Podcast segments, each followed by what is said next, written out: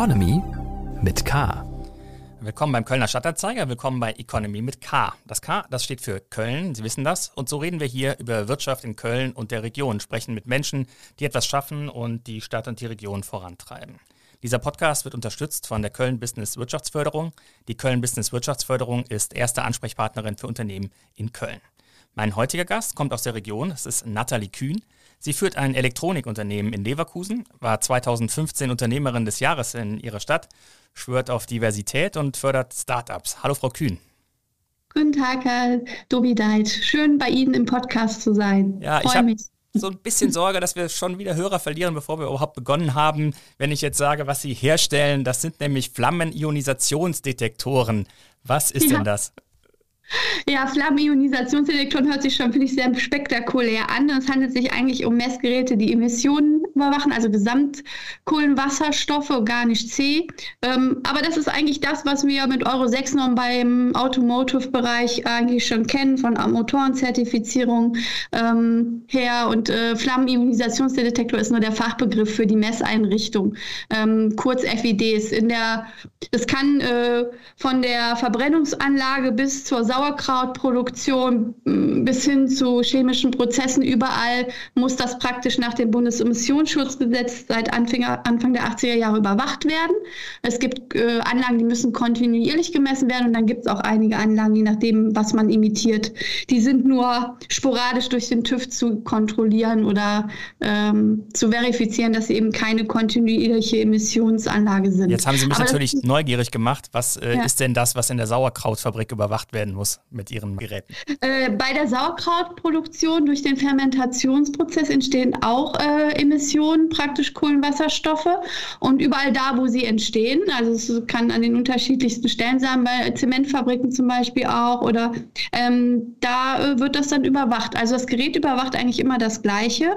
Kohlenwasserstoff ist eine Art Feinstaubbelastung und ähm, ja, wie das schon sagt, Kohleanteile in der, in der Luft. Man kann nur gasförmig messen, aber wir strippen auch ab und zu mal in Kläranlagen hier bei der, beim Bayer Chempark oder ähm, ja, es, es gibt ganz unterschiedliche Anwendungen. Es, wir sind immer wieder erstaunt, was an uns herangetragen wird, was praktisch emissionsüberwachungspflichtig wird. Auch in Deutschland ändert sich das ab und zu mal. Aber inzwischen ist das eine europaweite Richtlinie und äh, so Länder wie China, Singapur und auch Amerika, auch wenn man es nicht glaubt, äh, man mag sich nicht dem Klimaschutzbund an, angliedern, aber man hat doch ein Interesse daran, saubere Luft zu, herzustellen für seine Bevölkerung. Und dann wird, dann treten wir hinter den Kulissen ins Spiel und äh, versuchen das zu überwachen. Und Sie bezeichnen sich ja für dieses äh, Spezialgerät als Weltmarktführer. Gibt es denn da gar keinen der großen Ausrüsterkonzerne, die da mitmischen? Es gibt natürlich auch noch andere große Ausrüsterkonzerne. Ein großer Anteil dieser Ausrüsterkonzerne äh, hat trotzdem unsere Messtechnik mhm. und macht dann da ihr Logo drauf, weil die sich äh, in dem Bereich nicht als Spezialisten äh, sehen und weil es auch nicht horrende Stückzahlen äh, gibt. Der deutsche Markt ist eben schon recht frühzeitig bespielt worden und ist eigentlich schon fast gesättigt. Also das inzwischen ist eigentlich 80 Prozent unserer FED-Produktion im Ausland, also Export auch nach Übersee. Mhm. Und ähm, das bereitet für so ein doch recht überschaubares kleines Unternehmen schon organisatorische Prozesse, sich dann auch für das Ausland und für die ganzen weltweiten logistischen Prozesse fit zu machen. Aber es ist äh, ähm, ja, ich glaube, es, es, liegt daran, dass die Global Player an dieser spezifischen Messtechnik nicht so viel Interesse haben, weil es einmal mit horrend hohen Zulassungskosten verbunden ist. Also die mhm. Baumusterprüfung dieser Geräte haben enorm hohe Auflagen und für die kleinen Stückzahlen sagen die sich in den meisten Fällen lohnt sich das für sie nicht. Also sie greifen dann auf OEM-Versionen zurück und Plug and Play packen dann eins unserer zertifizierten Messsysteme in ihre Hülle und das reicht dann, um, das, um die Messaufgabe abzudecken, auch für die großen Global Player. Das heißt, Sie haben so eine Nische gefunden, wo Sie sich richtig wohlfühlen. Ja, wir sind tatsächlich so ein typischer Hidden Champion ähm, und äh, in den meisten Fällen wissen die Endkundenanwender gar nicht, dass die Technik ursprünglich hier aus Leverkusen kommt, aus einem kleinen mittelständischen Unternehmen, sondern vermeintlich dann aus den großen Weltkonzernen. Aber es ist, äh, ja, wir haben uns das äh, auf die Fahne geschrieben. Wir machen auch andere Umweltmesstechnik, ähm, Analysentechnik, aber auch äh, im Bereich der Brennstoffzellentechnik forschen wir. Also wir sind eigentlich vom Haus Hause aus ein klassischer SK-Elektronikdienstleister, wie der, wie der Name das ja auch sagt. Und ähm, wir entwickeln uns dann immer wieder in andere umweltmesstechnische Bereiche hinein, auch über Fördermittelprojekte oder jetzt zum Beispiel wie im Fall vom Ökolüfter, so ein Lüftungsgerät mit Wärmerückgewinnung, was jetzt durch Corona natürlich auch enorm gut in Schulen, Kindergärten und anderen Applikationen, wo hohe Luftwechselraten mhm. gewünscht sind, äh, sich gerade einfindet, auch nochmal neu in den Markt äh, eintritt. Also es ist, äh, unser Spektrum an sich ist eigentlich nicht auf Flammen-Ionisationsdetektoren beschränkt, sondern wir sehen uns eigentlich immer noch als Entwicklungs- und Innovationsunternehmen und suchen uns auch gerne ganz fremdartige neue Aufgaben, die gar nicht so viel mit der eigentlichen Kernproduktreihe zu tun haben. Gucken da gerne über den Tellerrand hinaus. Das mhm. Unternehmen hat ja Ihr Vater gegründet. Äh, Sie ja. sind bereits vor 14 Jahren mit äh, gerade einmal 25 Jahren in die Geschäftsführung eingestiegen. Wie hat er es denn geschafft, Sie für solche Elektronikprodukte, die doch sehr speziell sind, zu begeistern?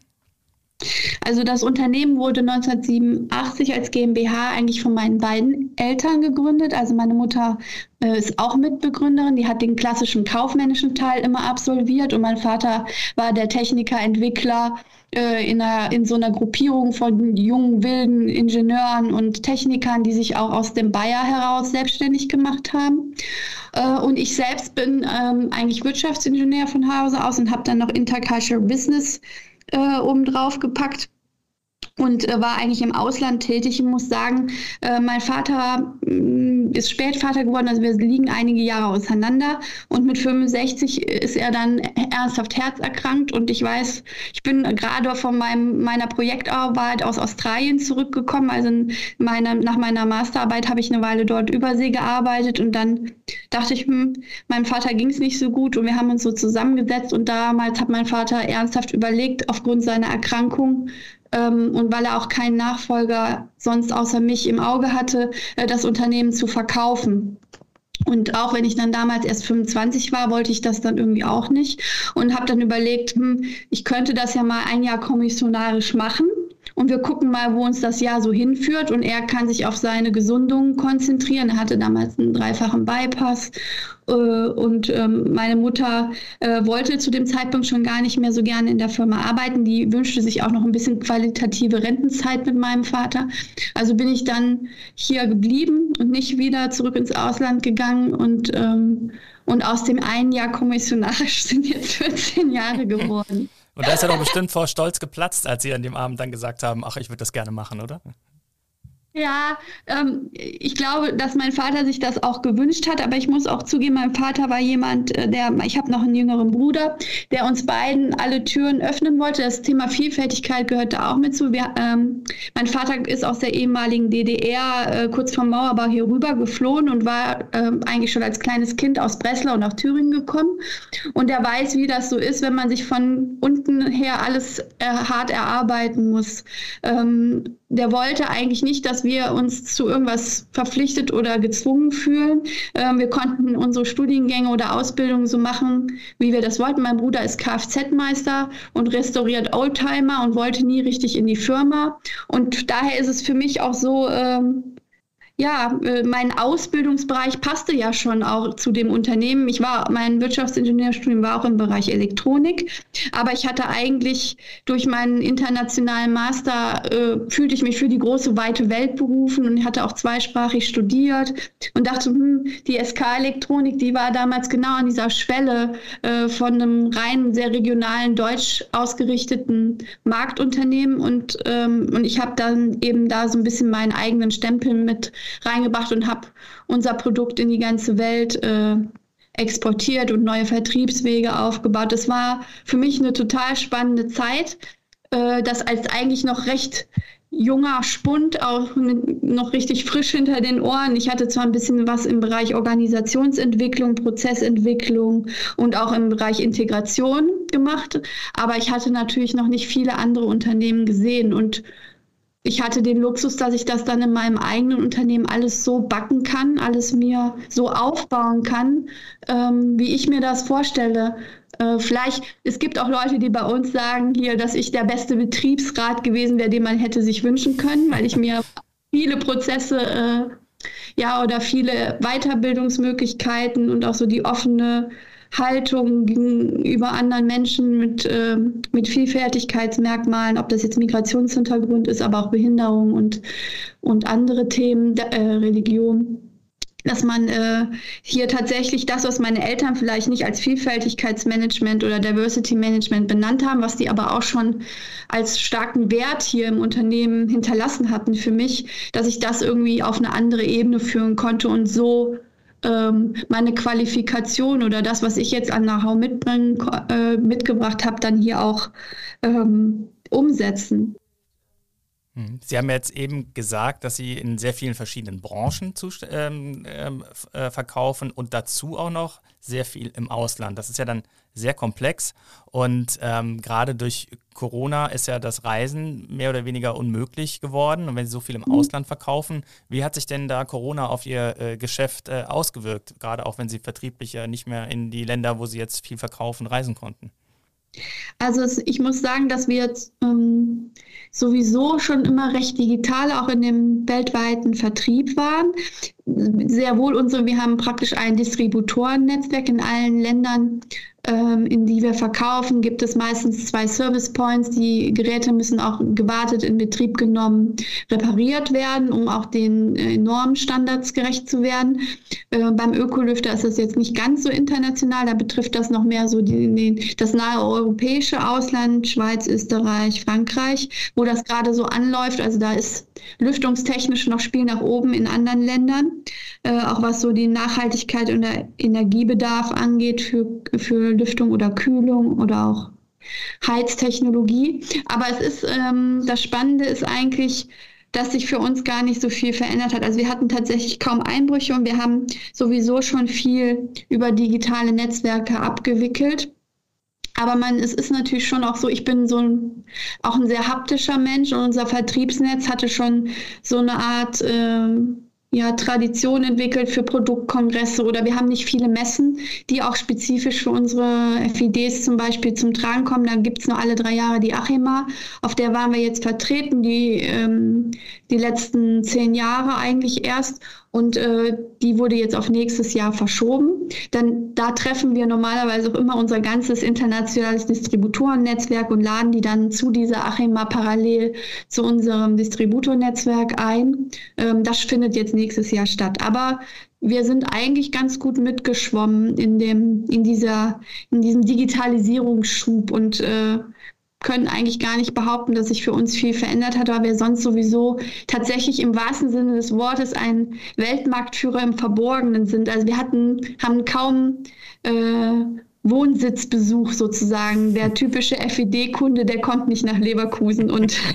guckt mal, wo das Produkt hergestellt wird, sondern das ist schon so speziell. Da gibt es andere Markt, digitale Marktplätze und auch andere verlängerte Arme.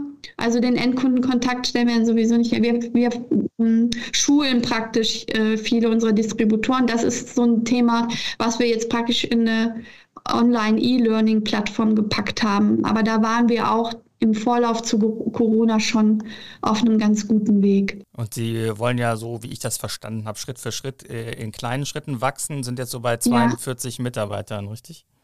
Ja, genau. Wie ich, als ich ins Unternehmen gekommen bin vor jetzt fast 15 Jahren, ist, ähm, war das, äh, waren wir ungefähr Anfang, also um die 20 Mitarbeiter. Wir haben uns jetzt eigentlich schon verdoppelt, aber ich glaube, wir werden noch ein bisschen wachsen, weil wir haben jetzt nach acht Jahren eine neue Produktreihe auch im FID-Bereich zertifiziert beim TÜV. Es sind sehr lange Vorlaufzeiten, auch um die neuen EU-Normen zu erfüllen. Und da wird sich dann auch nochmal sicherlich ein Fachkräftebedarf drum entwickeln, äh, jetzt mit der Markteinführung, die jetzt tatsächlich dieses Jahr dann nach den Sommerferien äh, stattfindet. Und das ist äh, auch eine große Herausforderung, das dann in einem mehr digitalen Raum zu tun. Äh, braucht man natürlich auch tatsächlich ein paar mehr Mitarbeiter, die sich in diesen digitalen Themen, äh, Software äh, technisch und aber auch ja, so formattechnisch, wie vermittelt man äh, Online-Wissen. Da sind wir direkt beim Thema Podcast oder auch so Webinare oder ähm, ja, wie, mal, wie stellt man sich da in Zukunft auf? Äh, die neue Service-Generation ist dann, glaube ich, schon eher wahrscheinlich zu 80 Prozent auf irgendwelchen YouTube-Channeln unterwegs und guckt sich Videos an, wie irgendwas ausgetauscht wird, wie man was bedient und äh, das macht das Thema jetzt eigentlich nochmal ganz spannend. Das ist auch nochmal so eine, so eine Re interne Revolution, sich den, diesen Themen neu zu stellen. Äh, wir sind schon in der Analysentechnik eher so die ältere Fraktion, die Fachkräfte, die jetzt zum Teil auch in den großen Chemiewerken oder bei den Global Playern in Rente gehen, so mit Mitte 60 oder Anfang 60 sogar, die dann noch mit ihrer papiergedruckten Bedienungsanleitung vor der Messtechnik standen. Ich glaube, da sind wir jetzt wirklich Welten von entfernt. Jetzt wird es bald die 3D-Brille sein und dann kann man jemanden in Singapur durch das Service-Menü eines FIDs führen und muss gar nicht vor Ort sein. Also es ist schon eine ganz andere Welt, die sich da auch einem auftut. Und ich glaube, dass es auch nach Corona da nicht so viel Wege zurück gibt. Ich glaube, dass wir da in einer deutlich digitaleren Support-Welt äh, am Ende landen. Ja, die Firma äh, wächst äh, trotz Corona. Wir haben zuletzt viel darüber berichtet, dass in ihrer ähm, Heimatstadt Leverkusen äh, mit gesenkten Gewerbesteuern auf Firmenfang gegangen wird. Stattdessen mhm. haben Sie jetzt aber beschlossen, Leverkusen den Rücken zu kehren und mit der ganzen Firma nach Burscheid zu ziehen. Warum haben ja. Sie das denn gemacht? Ja, das, äh, diese Frage habe ich in letzter Zeit sehr häufig beantwortet. Da kann ich Ihnen was zu sagen. Ähm, ja, es ist auf jeden Fall erstmal äh, klarzustellen, dass es keine Entscheidung gegen Leverkusen ist oder um der Stadt den Rücken zu kehren. Aber ich war in vielen Netzwerken in den letzten 15 Jahren auch viel ehrenamtlich hier am Standort Leverkusen tätig, in Wirtschaftsgremien, in ähm, Zusammenarbeit mit der Wirtschaftsförderung, auch für die Existenz des Probierwerks und äh, die Vernetzung von Start-ups und mittelständischen Unternehmen.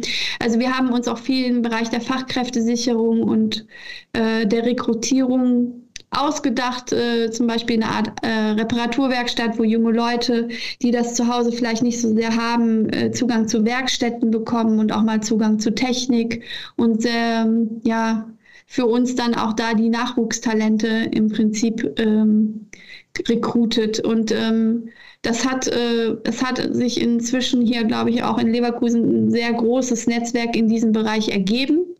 Und ähm, eigentlich hat die Stadt Leverkusen sich in den letzten äh, Legislaturperioden noch politisch bedingt von diesen Erstkonzepten, die ich hier mitentwickelt äh, habe, immer mehr wegentwickelt.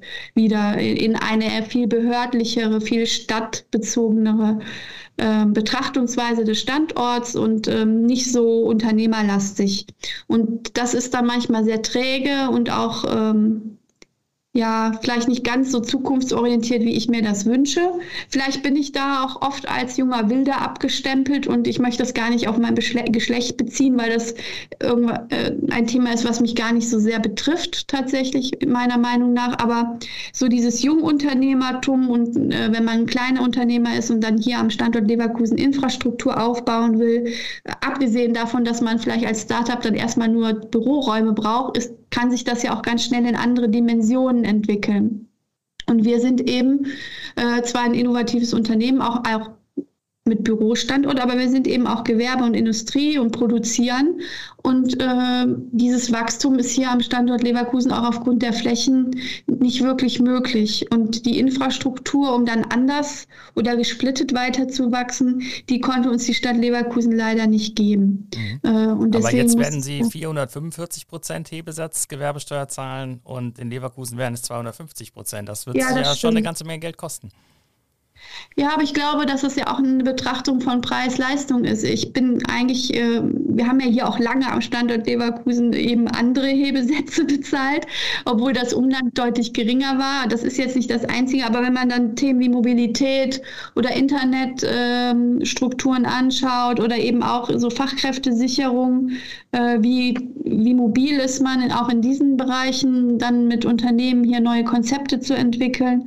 Ähm, mich hat es dann, glaube ich, schon vor einigen Jahren gedankentechnisch auch in den Rheinisch-Bergischen Kreis gezogen. Man hat dann auch Netzwerke dahin aufgebaut und es entstehen ja auch nicht mehr Gewerbe- und Industriegebiete wie Sand am Meer. Äh, das, wär, das sind sehr wenige Flächen, die dann noch übrig bleiben. Also wenn ich dann flächentechnisch trotz das Homeoffice äh, im produzierenden Gewerbe wachsen will, dann muss ich mich frühzeitig jetzt darum kümmern, dass ich da noch ein Stück vom Kuchen abbekomme und auch einen Ort habe, wo ich hingehen kann. Da finde ich, ist es immer noch an die Stadtgrenze von Leverkusen zu Burscheid ein kleinerer Schritt, als wenn ich sage, ich äh, ver verlasse das Bundesland zum Beispiel oder ähm, gehe tatsächlich ins Ausland. Also ich glaube, dass der Gewerbesteuersatz auch an mancher Stelle dann überschätzt wird. Der Rheinisch-Bergische Kreis hat sie ja begeistert in Empfang genommen mit Pressemitteilung und allem. Ähm, noch sind sie dort nicht, sie werden da erst noch bauen. Aber äh, wie ist denn jetzt Ihre Heimatstadt äh, auf Sie zu sprechen? Sie waren da Standortbotschafterin, äh, Unternehmerin des Jahres, habe ich eben gesagt, haben sich engagiert in der Start-up-Förderung und so weiter. Denken die, dass Sie vielleicht ein bisschen undankbar sind? Das weiß ich gar nicht, was die denken. Muss ich aber auch zugeben, dass mir das nicht so wichtig ist. ähm, also ähm, ich glaube, dass man schon am Standort Leverkusen weiß, ähm, dass man trotzdem ja der Rheinisch-Bergische Kreis, wir reden von der Metropolregion Rheinland, dass die Netzwerke hier jetzt nicht an der Stadtgrenze von Leverkusen aufhören und dass es auch weiter ehrenamtliche Tätigkeit bin. Ich bin in Leverkusen geboren, aufgewachsen. Ähm, und habe auch mal ein bisschen den Rest der Welt gesehen. Ich finde auch eine Stadt wie Leverkusen muss sich da so ein bisschen dem Benchmark stellen. Das betrifft auch die behördlichen oder städtischen Prozesse. Ähm, und als Unternehmen müssen sie ab und zu immer mal wieder die Standortentscheidung verifizieren. Mhm. Ich glaube schon, dass meinem Vater im Rückblick es auch lieber gewesen wäre, wir wären am Standort Leverkusen geblieben. Aber am Ende ist das eine Entscheidung für das Unternehmen. Und ich glaube nicht, dass das irgendjemand äh, in der Stadt Leverkusen dann einer Nathalie Kühn übel nehmen kann, wenn man sich für die Zukunft seines des Unternehmens und für die äh, Mitarbeiter- oder Arbeitsplatzsicherung entscheidet. Dann nehmen Sie uns doch mal mit nach Burscheid, was dort entstehen wird, weil Sie haben sich ja einiges vorgenommen und ähm, das äh, ähm, ändert sich ja auch gegenüber dem Standort, den Sie jetzt haben. Was, was wollen Sie da bauen? Was ist das Konzept? Also es hängt natürlich auch mit der Lüftungstechnik und dem Ökolüfter zusammen. Wir wollen eben sehr nachhaltig bauen ähm, und sehr energieeffizient, fast autark am Ende sein. Das ähm, ähm, spielt dann auch in die Lüftungstechnik oder Lüftungstechnik mit Wärmerückgewinnung so als Referenzobjekt natürlich eine wichtige Rolle, dass äh, unsere eigene Technik in unserem eigenen Gebäude verbaut ist. Am Stand, wir haben noch einen Produktionsstandort in Erfurt, da besitzen wir schon ein eigenes Gebäude und der Hauptsitz hier, der war eigentlich immer noch in gemieteten Räumlichkeiten. Es ist zwar auch ein altes Wellpappenwerk und mit äh, dem Backsteinscham, den kann man auch einiges abgewinnen, aber mit einem Flachdach und bei heißen Sommertemperaturen sitzen sitzen wir dann hier ganz schnell bei 38 Grad in der Prüftechnik mit Geräten, die auch noch Wärme von sich geben, weil FEDs eben auch brennen und selber bei 350 Grad Detektortemperatur einiges an Heizleistung an die Umgebung abgeben. Und da muss man natürlich dann immer überlegen, kann man das an der, in der jetzigen Infrastruktur auch abbilden? Was sind so Kühlsysteme? Äh, das wird ein Holzständerbauweise. Es ist äh, ein sehr menschenfreundliches Gebäude, finde ich, weil wir eben auch alle viel Arbeitszeit in diesem Gebäude verbringen, wollen wir, dass es auch viel Transparenz und äh, Begegnung und ähm, Austausch ermöglicht und, ähm, und dass es eben auch ein neuer Treffpunkt wird, vielleicht auch für Startups, Coworking Space. Und äh, damit die Industrie eben weiterhin mit Innovationsbranchen in Kontakt kommen kann und dieser Erneuerungsprozess der sehr klassischen konservativen Industrieelektronik äh, weiter Bestand haben kann. Also ich glaube, wir haben jetzt schon 80 Prozent der möglichen Vermietflächen äh, de, der äh, Start-up oder äh, Coworking Space äh, Bereiche in unserem neuen Unternehmen vermietet. Man sieht, da ist auch Bedarf und ähm, ich hoffe, dass die Stadt Leverkusen sich dem dann auch irgendwie anschließt und nicht im Probierwerk tatsächlich ähm, den ganz, diese ganzen entstandenen Netzwerke und Foren äh, äh, mit einmal einstampft. Weil im Moment sieht es tatsächlich so aus, als sei das die politische Strategie, dass dem, was da aufgebaut wurde, auch durch den ehemaligen Wirtschaftsförderungsleiter, den Herrn Obermeier, der nach Köln abgewandert ist, äh, dem Erdboden jetzt im Anschluss gleich zu machen. Und das wäre sehr schade und glaube ich auch dumm, äh, weil solche Netz Das Probierwerk müssen Sie kurz erklären, das kennen nicht alle Hörer, das ist ein ja. Start-up-Netzwerk in Leverkusen. Genau, und es ist, hat auch eine offene Werkstatt. Das wird durch das ZTI-Netzwerk und das Bildungsbüro der Stadt Leverkusen mitbetreut. Und ähm, Darüber hinaus ist der Verein Ausbesserungswert dort etabliert, der das Ganze mit Programmen bespielt, der auch Reparaturwerkstätten dort stattfinden lässt, aber auch die offene Werkstatt, die äh, ein bis zweimal die Woche dort stattfindet, mit betreut, wenn Leute von den Hochschulen oder in Privatprojekten dort was bauen wollen, weil sie selber keine Werkstätten haben, können sie da über ein Kit-System äh, einiges umsetzen. So ähnlich wie die Ding-Fabrik und es entwickelt sich eben auch in Richtung FabLab äh, weil das auch sich in der Nähe der neuen Hochschule, des neuen Hochschulcampus in Leverkusen befindet. Das wird sich jetzt alles, glaube ich, in Zukunft noch mal ein bisschen ändern. Aber ähm, grundsätzlich hoffe ich, dass ein Teil der dort bereits etablierten Infrastruktur erhalten bleibt, weil das ein Riesenumschlagplatz für Wissen ist. Aber da sind auch ganz viele andere positive Akteure, auch andere Unternehmerpreisträger äh, aus dem Raum Leverkusen, die da weiter, glaube ich, für kämpfen werden, dass dieser Raum existiert und weiter existiert existiert auch. Genau. Fragengewitter. So, kommen wir zum Fragengewitter. Ich stelle Ihnen zwei Begriffe gegenüber und Sie antworten möglichst spontan. Ja. Kölsch oder Wein? Kölsch. Fleisch oder vegan? Hm, Fleisch. Oper oder Stadion? Stadion. FC oder Bayern 04? Uh, das ist schwer. Ich bin ein Fußballfan. Ich habe selber mal gespielt, aber ich bin wie im Politischen sehr unparteiisch. Bin kein richtiger Fan. Also dann vielleicht doch Standortpatriot Le Bayer Leverkusen. In Burstadt gibt es keinen Fußballverein. Nein, noch nicht. Das kann man ändern. Fahrrad oder SUV? Fahrrad. Android oder iPhone? Android. Freizeit oder Überstunden? Oh, das ist für mich das Gleiche. Überstunden sind auch Freizeit. Bei mir verschwimmt das. das eins. Zoom oder Teams? Äh, Teams. Autoritär oder agil? Agil. Sparen oder prassen? Sparen. Aktie oder ETF? ETF. Risiko oder Sicherheit? Sicherheit. Und zuletzt Evolution oder Revolution? Ich glaube, Evolution ist auch immer Revolution. Also ich glaube, das ist was zutiefst Menschliches eigentlich, auch wenn andere, alle Menschen davor Angst haben, Veränderungsprozesse. Evolution äh, bedeutet auch immer ein Stück weit Revolution. Äh, vielleicht sehen die Menschen das im ersten Moment nicht immer so, weil sie sich immer gegen alles Neue wehren. Aber das ist ein zutiefst menschlicher, natürlicher Prozess, sowohl Evolution als auch Revolution.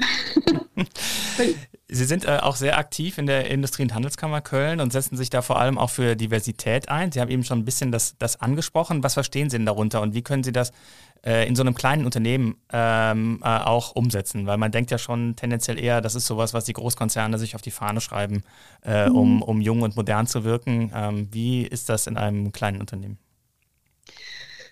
Ähm, ich glaube, dass das Thema Vielfalt sehr komplex ist. Also ich komme ja aus dem Bereich dann interkulturelle Kommunikation. Ich habe ganz lange in Australien im Integration Point gearbeitet. Also äh, das ist ja ein Immigrationsland. Da betrachtet man das Thema Vielfalt ganz anders als in einem Land wie Deutschland, was eigentlich ja kein Einwanderungsland im klassischen Sinne ist.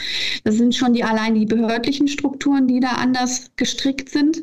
Aber für mich ist das eigentlich eine Traditionshaltung. Also ich habe das eben schon mal so ein bisschen gesagt, mein Vater ist so ein doppelt geflüchteter Mensch. Meine Mama war eine typische Rheinländerin.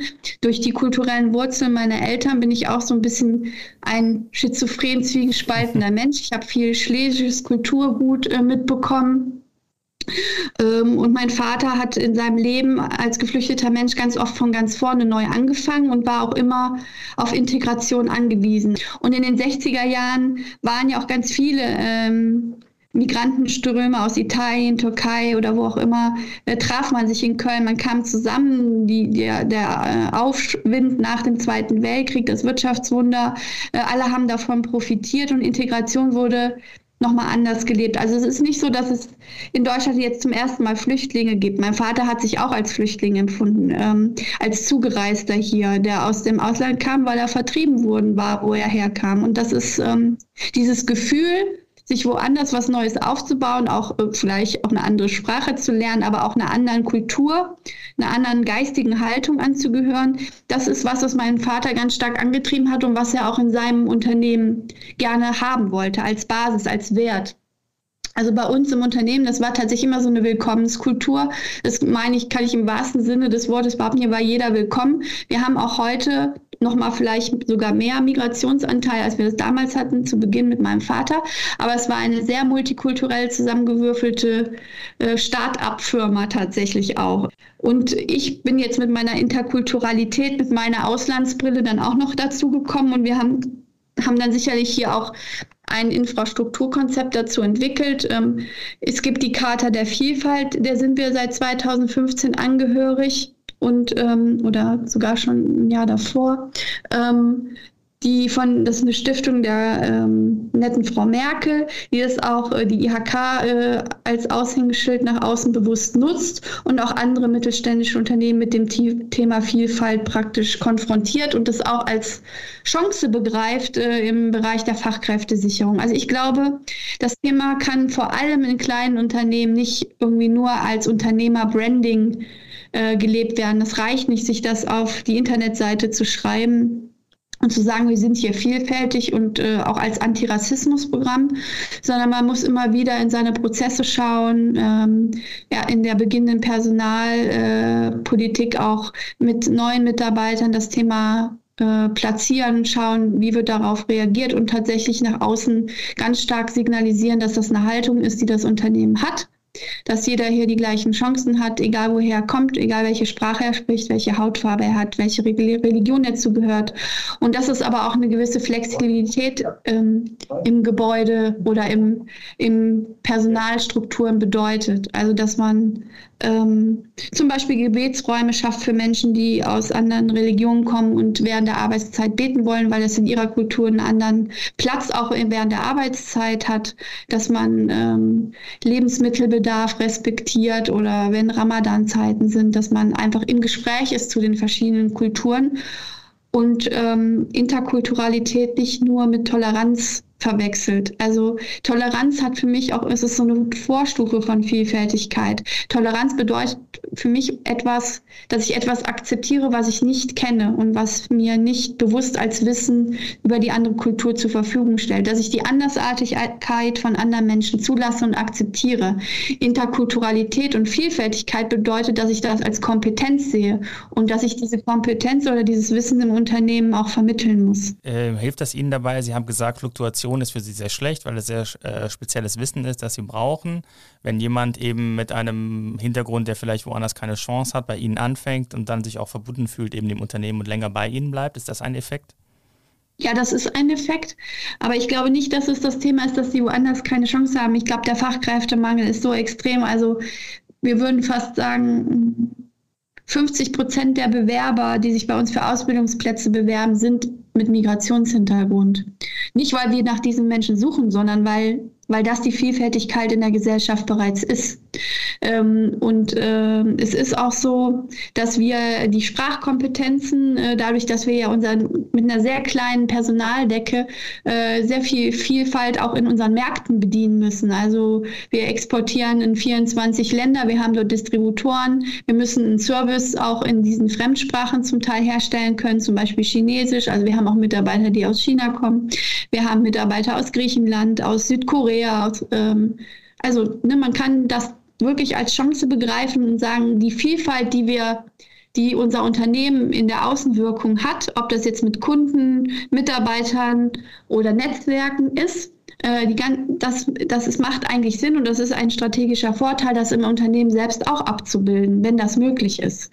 Ähm, und ich glaube, immer dann, wenn Sie jungen Menschen oder alten Menschen, auch wir haben auch äh, viele Menschen, die schon, die noch mit äh, 75 oder 80 zum Teil hier bei uns als Entwicklungsingenieure arbeiten, zwar nicht mehr Vollzeit, aber auch Teilzeit, ähm, die auch diese mh, mm, die das schätzen, dass Menschen, die aus anderen Kulturen kommen, auch manchmal offener und innovativer denken können, äh, weil sie schon mal andere Kulturen und andere Gesellschaften, andere Arbeitsszenarien gesehen haben. Ähm, den Menschen fällt es manchmal leichter, außerhalb des Quadrats zu denken. Das ist nicht immer so, das hängt von den Menschen selbst ab. Aber Menschen, die immer nur an einem Ort zum Beispiel in ihrem Leben gelebt haben, sind nicht ganz so flexibel und nicht ganz so weltoffen wie Menschen, die schon mehrere Orte gesehen haben, andere Kulturen und auch andere Sprachen. Aus den Bewertungen. Aus den Bewertungen. Wir schauen danach, was äh, im Internet über Ihr Unternehmen, Ihre Produkte äh, geschrieben wird. Und mhm. dabei bin ich vor allen Dingen auf den äh, Ökolüfter äh, gestoßen. Sie haben den eben beschrieben. Ähm, und da hört man dann technisch eigentlich eine super Sache, aber A, macht er äh, Geräusche und der Einbau ist super lästig. Vielleicht äh, mhm. erklären Sie mal genau, was der, was der Ökolüfter ist und wie man mit diesen Problemen vielleicht umgeht, die da in diversen Foren geschildert werden. Mhm. Also es ist eigentlich so, der ähm, der Entwickler des Ökolüfters ähm, ist ein alter Arbeitskollege meines Vaters von Bayer. Der hat dieses Produkt in, äh, nach seiner Verrentung in seiner Garage 15 Jahre entwickelt. Ähm, das ist so ein richtiger Geheimtipp, eigentlich niederschwellig einzubauen. Also die Idee war eigentlich, dass man das im Sanierungsfall relativ leicht nachrüsten kann, in vorhandene Scheiben einbauen. Ähm, und wir haben dieses Produkt 2006 mit den Patenten von diesem alten Arbeitskollegen meines Vaters übernommen Jahren mhm. und mussten das auch nochmal zu einer neuen Marktreife bringen, weil auch dann sich genau in dieser Zeit äh, bei den Lüftungsregularien oder auch äh, der Betrachtung von zentralen im Gegensatz zu dezentralen Lüftungsanlagen einiges getan hat.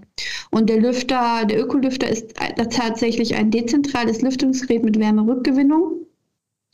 Ähm, was ich eben. Äh, das heißt, es saugt die warme Luft aus dem Raum und speist neue Frischluft äh, ein. Rein, genau. Und gewinnt aber die äh, Wärmeenergie oder Verdunstungsenergie enthalpisch, also als klassischer industrieller Rotationswärmetauscher, wieder zurück. Das heißt, sie haben nur einen Energieverlust von 10 Prozent. Aber die Idee war eben auch damals des Entwicklers, deswegen nochmal zurück zu der Bewertung oder zu den Schwierigkeiten beim Einbau tatsächlich, dass er wollte, dass jeder ähm, Hausbesitzer selber in der Lage wäre, so ein Gerät bei sich eigenständig nachzurüsten und einzubauen. Deswegen ist das erste Konzept dieses Gerätes tatsächlich mehr fast auf so einer Art IKEA-Anleitungsbasis entstanden. Ähm, dem einen oder anderen fällt das leichter als anderen Menschen, je nachdem, was für eine Technikaffinität da ist. Aber man wollte eben bei Lüftungsanlagen ist das so, der Wartungs- und Servicefaktor ist, ist da auch kostentechnisch relativ hoch. Man muss extra Spezialisten oder Wartungspersonal kommen lassen, um das Gerät zum Beispiel zu reinigen oder Filter auszutauschen und auch die regelmäßig die Verrohrung zu überwachen. Das betrifft vor allem zum Beispiel Beispiel auch Schulen oder äh, Bürogebäude, die mit zentralen Lüftungen ausgestattet sind. Und beim Ökolüfter ist es tatsächlich so, dass es sich um eine Rotationswärmetauschertrommel handelt, die auch gleichzeitig als Filter fungiert und die einfach abgenommen werden kann und in der Spülmaschine gereinigt. Und ähm, das Konzept die, oder das Service- und Wartungskonzept dieses Gerätes ist eigentlich sehr, sehr einfach gehalten, um dann tatsächlich äh, für den Anwender eine Autarkie herzustellen oder eine, eben ein, keine Abhängigkeit zu solchen Systemen. Wie sehen Sie jetzt die Diskussion um die Schulen, äh, wo es ja um die Lüftungsfilter geht? Ähm, Wäre das nicht der perfekte Moment, um äh, Schulen groß auszurüsten mit äh, solchen Systemen, wie Sie sie äh, ja. im Angebot haben? Das ist korrekt. Ähm, es ist auch so, dass ähm, viele Schulen das im Moment äh, tatsächlich tun, auch im Sanierungsfall, um Luft, die Luftwechselraten zu erreichen, um dann auch Stoßlüftungssysteme oder wir hatten das jetzt vor allem im Winter mit Corona, dass die Lehrer dann mit und die Kinder mit äh, Winterjacken da sitzen, weil sie Stoßlüften müssen und äh, äh auch äh, die Filteranlagen an sich jetzt noch nicht das Thema Lüftung an sich ablösen. Also nur weil ich die Luft intern ähm, im Umlauf filter und Viren beseitige, heißt das nicht, dass ich grundsätzlich frische Luft in solchen Räumlichkeiten habe. Aber es ist äh, ein großes Thema in den letzten Jahren und wir sanieren oder statten auch immer mehr Schulen, auch Neubauten im Niedrigenergie- und Passivhausbereich mit äh, den Ökolüftern aus. Ähm, aber es muss tatsächlich dann ein anderes Reinigungs- und Servicesystem geben. Also es passiert ganz oft über Hausmeister dann oder es müssen Reinigungsfirmen äh, immer mal wieder kommen und dann die Trommeln reinigen. Es gibt Austauschsysteme. Also es gibt inzwischen andere Systeme, ähm, die den Ökolüfter begleiten, auch für größere Konzepte oder Anwendungsbereiche. Also in den meisten Fällen bei Schulen haben sie dann schon mit 20 oder mehr Lüftern zu rechnen. Sie haben so zwei bis drei Geräte pro Klassenraum und da ist dann auch schon ein erhöhter äh, Wartungs- und Servicebereich äh, Bedarf vorhanden. Ich glaube, das ist so die, ihre Bewertung oder die Betrachtung des Ökolüfters in den Foren. Das sind häufig noch die Einzelanwender aus der ersten Generation. Der Ökolüfter ist da inzwischen auch in einer anderen Welt angekommen. Ähm, ja, also wir haben jetzt ein paar Fortschritt gemacht durch Ihr Unternehmen, durch die Themen, die Sie bewegen. Bleibt mir eigentlich nur noch eine Frage. Die Firma heißt ja SK Elektronik. Ich nehme an, nach den Initialen Ihres Vaters. Haben Sie schon mal daran gedacht, den Namen zu ändern? Ähm, das SK Siegfried Kühn steht tatsächlich nicht für die Initialen meines Vaters, sondern meine Eltern äh, sind da beide drin verkantet. Meine Mutter hieß früher Schellenberg und mein Vater Kühn. Und meine Eltern haben erst geheiratet, als ich äh, 17 Jahre alt äh, war, weil meine Eltern so ein bisschen so die Jungrevoluzer waren und äh, das Ehezertifikat gar nicht so sehr wollten. Und da ich und mein Bruder auch den Namen meiner Mutter hatten bis zu diesem Zeitpunkt, haben wir eigentlich um die Hand unserer Eltern angehalten, damit damit wir den Namen Kühn bekommen. Und dann haben sie sich dazu herabgelassen, tatsächlich zu heiraten und ihre Kinder auch den Namen Kühn äh, äh, zu geben. Und äh, deswegen steht das SK für Schellenberg Kühn. Und auf der anderen Seite, ich habe da schon mal drüber nachgedacht, aber ich finde auch das ganz schön, dass da meine Wurzeln namenstechnisch drin enthalten sind. Auch wenn viele annehmen, dass das die Initialen meines Vaters sind, weiß ich selber ähm, das ja besser. Und es ist auch so, meine Mutter ist leider vor drei Jahren verstorben. Ähm, und äh, ja, deswegen ist das für mich spielt das immer noch eine große Rolle, äh, dass auch sie äh, in diesem Namenstitel für mich verkörpert ist. Ich würde das Gefühl haben, ich würde meine Tradition oder meine Wurzeln verraten, wenn ich das ändern würde, glaube ich mental. Ja, Aber ich glaube, dass es immer noch Potenzial gibt, viele andere Dinge zu ändern. Ich glaube, ich muss das nicht in dem Firmennamen manifestieren. Ja, Frau Kühn, ganz herzlichen Dank für dieses äh, Gespräch. Ja, ich bedanke mich auch äh, für das äh, sympathische, für den sympathischen Austausch und wünsche Ihnen viel Erfolg mit Ihrem Podcast-Format weiterhin. Das war Frau Kühn, Geschäftsführerin von SK Elektronik aus Leverkusen. Dieser Podcast wird unterstützt von der Köln Business Wirtschaftsförderung. Die Köln Business Wirtschaftsförderung ist erste Ansprechpartnerin für Unternehmen in Köln. Die Abonnenten des Kölner Stadtanzeiger machen es möglich, dass Sie diesen Podcast hören können und ähm, deswegen würden wir uns freuen, wenn Sie noch kein Abo haben, auch eins abzuschließen unter ksta.de slash Abo. Ich möchte Ihnen noch kurz den zweiten wöchentlichen Podcast ans Herz legen, den wir haben. Das ist Talk mit K. Dort spricht meine Kollegin Sarah Brasak regelmäßig mit Kölner Persönlichkeiten. Gerne einfach mal reinhören und wir hören uns dann in der kommenden Woche wieder bei Economy mit K und ich freue mich über jeden, der uns abonniert und empfiehlt. Tschüss.